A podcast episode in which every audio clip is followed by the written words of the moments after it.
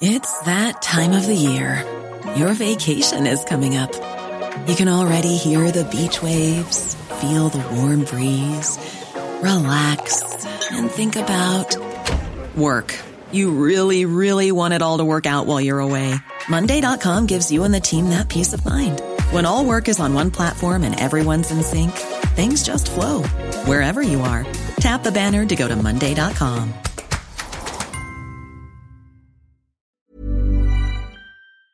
De la línea Arturo Peinber Calvo. Muy buenas tardes, Arturo.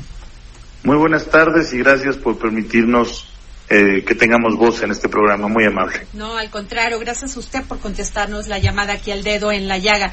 Arturo, pues le voy a hacer la misma pregunta que le hice a María del Rosario. Muchas veces se, se, se dijo que la Comisión de Derechos Humanos, desde su creación en 1990, pues se ven, eh, era una como especie, especie de cofradía, por no decir otra palabra, de monopolio, que venía, este, pues casi todos los presidentes que, lo, que la presidieron, valga la expresión, venían de la UNAM. ¿Usted qué me dice de esto?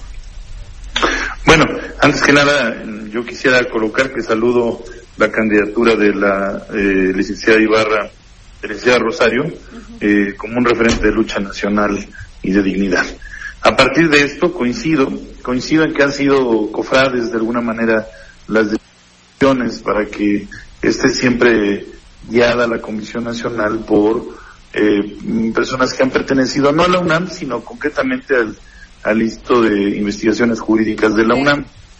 Y esto no sería nada gravoso, pero sí también se ha visto reflejado en el trabajo de la Comisión Nacional, donde el exceso de burocratismo y dogmatismo han permeado y han hecho que se vaya distanciando la institución de su objetivo primordial, que es atender a las víctimas de violaciones de derechos humanos. Entonces me parece que el molde, eh, el, proyecto ya se agotó. Necesita un cambio, pasar de la administración de los derechos humanos a la verdadera defensa y promoción de los mismos. Bueno, muchas de estas este, recomendaciones, Arturo, y lo dijo hoy el titular de la Comisión de los Derechos Humanos en una entrevista, que muchas pues se habían quedado ahí, o sea, casi como burocratizado muchas de esas recomendaciones. ¿Usted qué me, qué me puede decir de esto? Pues sí, es que las recomendaciones eh, que ha emitido recientemente la Comisión Nacional, aunque tienen investigación y tienen un cuerpo, pues son investigaciones que tardan mucho en emitirse. Entonces van desasociando de la necesidad de las víctimas, de las necesidades de inmediatez, por ejemplo, ¿no?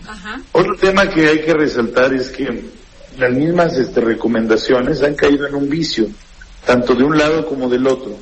Hay, hay una proclividad de casi eh, todos los gobiernos de, de, de, México, sí, de aceptar las recomendaciones pero no cumplirlas a plenitud.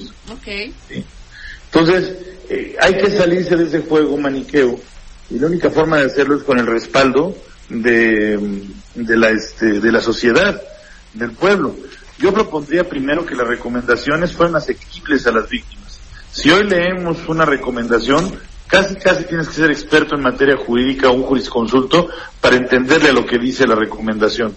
Okay. No son recomendaciones que tengan perspectiva completamente de género o tengan perspectiva de pueblos indígenas o tengan perspectiva de personas con algún tipo de discapacidad. La misma Comisión Nacional está hecha de una fórmula vertical en todos sus, sus componentes, hasta los edificios donde radica. Okay. ¿sí? Por ejemplo, para que una víctima que no vive dentro de la zona conurbada del país pueda llegar, tarda a presentar una queja, tarda entre 3 a 16 horas, dependiendo del punto geográfico donde se encuentre, utilizando medios de transporte, que son caros muchas veces. Entonces, la Comisión Nacional está hecha como para no acceder, no poder acceder a ella. Claro. Y, y dígame una cosa, Arturo, este, también eh, dice eh, en la entrevista que dio hoy Luis Raúl González Pérez, dice que no ha sido fácil mantener la autonomía. ¿Cómo visualizan ustedes esa, esa, esa cercanía con el gobierno federal y cómo visualizan la coordinación institucional con el presidente Andrés Manuel López Obrador. Bueno, es un tema importante a señalar. Yo quisiera decir que la autonomía, aunque está por decreto constitucional, la autonomía se conquista en el día a día, en el trabajo con la gente. Quien nos dé el respaldo de la autonomía es donde radica la soberanía, que es en el pueblo. Claro. ¿Sí? Pero sí es verdad también que la, en la fórmula de poder que hoy vivimos en el país, donde hay una mayoría democrática dentro de los congresos y dentro de los, de los poderes del Estado, hace que tengamos que tener mucho mayor capacidad y creatividad de incidencia, de no confrontación con el gobierno, pero sí de firmeza total en cuanto a las violaciones que se tengan que señalar. Claro. Eh, y en este tema, eh, y que usted como también visualiza el tema que no sea rehén de negociaciones políticas. Es un derrotero muy importante en México. Debemos de reconocer que eh, la falta de justicia y de respeto a los derechos humanos está vinculada en México a la impunidad y a la corrupción de manera muy importante. La impunidad y la corrupción son eh, flagelos muy poderosos, los cuales son difíciles de, combatir, pero precisamente ahí radica la misión de la defensa de los derechos humanos. Eh, generar todos los mecanismos e instrumentos, y ahí tenemos que reconocer, se han venido eh, acopiando dentro de la institución para poder eh, hacer valer la voz de la gente y darle voz a la gente que le violenta los derechos humanos. Esa es nuestra misión generar, generar justicia y darle voz a la gente, como ustedes lo hacen también, eh, Adriana. Gracias. Y otra, una pregunta, eh, Arturo. Eh, en el caso de, de las rendiciones de cuenta, porque dice que la comisión va a tener un presupuesto de más de dos mil millones, hablando en plata, pues es muchísimo dinero. ¿Cómo, cómo, y, y además, pues muchas voces se han levantado a decir que no eh, que no se han presentado informes anuales o comparecencias extraordinarias para pues, realmente saber qué se hace con todo ese dinero. ¿Qué va a ser, qué, va a ser diferente con Arturo Peinder? Bueno, precisamente cuando nosotros descansamos nuestro trabajo en la máxima publicidad, es un, es un parámetro y un protocolo que tenemos que acceder, también es publicidad sobre cómo se manejan los recursos a través de ejercicios de transparencia. Entonces lo que vamos a hacer es estos informes de los que tú hablas, hacerlos periódicamente para que estén al alcance de la ciudadanía y eficientar el gasto de ese recurso. Nosotros pensamos cambiar algunos de los modelos, pensamos que no es necesario gastar en rentas o pagar consumos muy altos por los edificios donde hoy se encuentra la Comisión Nacional, que les da una verticalidad. Vamos a buscar la forma de, de que pueda cumplir con su mandato de federal, federal la comisión y tener representación en cada una de, de las entidades federativas para estar más cercanos a la, a, la, a la ciudadanía y a las víctimas. Salirnos de estos edificios tan caros y tan contaminantes y buscar un modelo más horizontal de trabajo, donde los visitadores y visitadoras puedan tener diálogo y colegiar entre sí cómo van a resolver sus instrumentos. Invitar a más este, cuerpos de, distintos a los abogados, que no sea nada más lo que impera una visión jurídica, sino una visión humanista. Invitar a antropólogos, a científicos, invitar a victimólogas, en fin, darle un cariz a la Comisión Nacional de mayor humanidad y cercanía con las víctimas. Muy bien. Y en el tema de, para evitar la violencia de género, ¿qué es lo que propone Arturo Pender? Es un, reto muy difícil. de la comisión. Sí, es un reto muy difícil, pero lo que haríamos de manera en pasos muy concretos, sí, es pugnar porque se incluyan en los libros de texto gratuito eh, y en los libros de educación a nivel nacional un capítulo completo sobre cómo erradicar la violencia de género.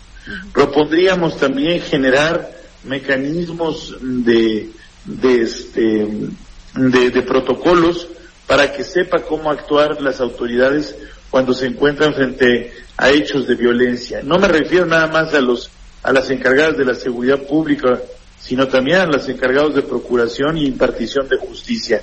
Hoy no están aplicándose correctamente los protocolos que existen y hay que perfeccionarlos también para que lleven una transversalidad de género, pero también de pueblos indígenas, de género, pero también de pueblos indígenas, pero también de migración. En fin, eh, ampliar eh, la transversalidad de los derechos. Otros, otros temas que estamos impulsando también es el hecho de que se revisen bien las alertas de género y se profundice. Y el recurso que está destinado para la aplicación e implementación de estas alertas de género sea con mucho mayor eficiencia y transparencia y que incluya todos los aspectos, tanto desde la prevención como también de la corrección y la no repetición. Muy bien. Y en el tema de migración, Arturo, ¿cómo ve la Comisión Nacional de Derechos Humanos usted como candidato el tema de los migrantes en México? Pues me parece que también ahí debe de cambiar eh, la perspectiva de trabajo de la Comisión Nacional y dejar de ser un órgano espectador a un órgano de trabajo, a un órgano de acercamiento y hacer valer todas las capacidades constitucionales que tiene. Por ejemplo, un, un mecanismo es que nos parece que no nada más México debe de concretarse a atender esta responsabilidad porque es un fenómeno continental. Lo que propondríamos nosotros es acercarnos a los organismos internacionales para que se abrace esta causa desde una lógica integral de Estados-nación y que puedan involucrar sus esfuerzos y presupuestos en, la solventación de este gravísimo fenómeno que no necesariamente es de migración, también puede ser hasta de desplazamiento forzado. Una acción que haríamos inmediata sería ver hasta dónde nuestros mecanismos nos podrían permitir, a través de la Comisión Interamericana de Derechos Humanos o de la misma OEA directamente, apelar para que inicie una serie de sesiones a nivel continental y comparta haga que comparte esta organización la responsabilidad de todos los estados-nación que están involucrados en el fenómeno, en el flagelo. Pues le agradezco mucho, Arturo Peinberg Calvo, por haber estado aquí en el dedo en la llaga y los micrófonos están abiertos. Muchísimas gracias y mucha suerte para el día de mañana. Me parece que, que poner el dedo en la llaga es una responsabilidad de todos y todos los mexicanos hoy en día. Si enfrentamos eh, los temas sin tapujos, sin ningún ningún velo, es más probable que logramos, logremos superarlos. Muchas gracias y los felicito. Gracias, muy amable.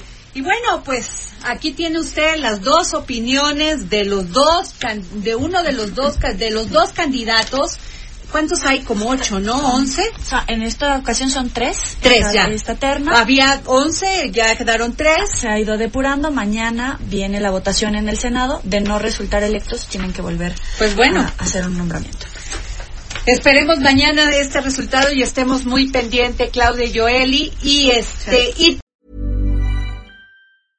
Imagine the softest sheets you've ever felt. Now imagine them getting even softer over time. That's what you'll feel with Bowl and Branch's organic cotton sheets. In a recent customer survey, 96% replied that Bowl and Branch sheets get softer with every wash. Start getting your best night's sleep in these sheets that get softer and softer for years to come. Try their sheets with a 30-night guarantee. Plus, get 15% off your first order at bowlandbranch.com. Code BUTTERY. Exclusions apply. See site for details.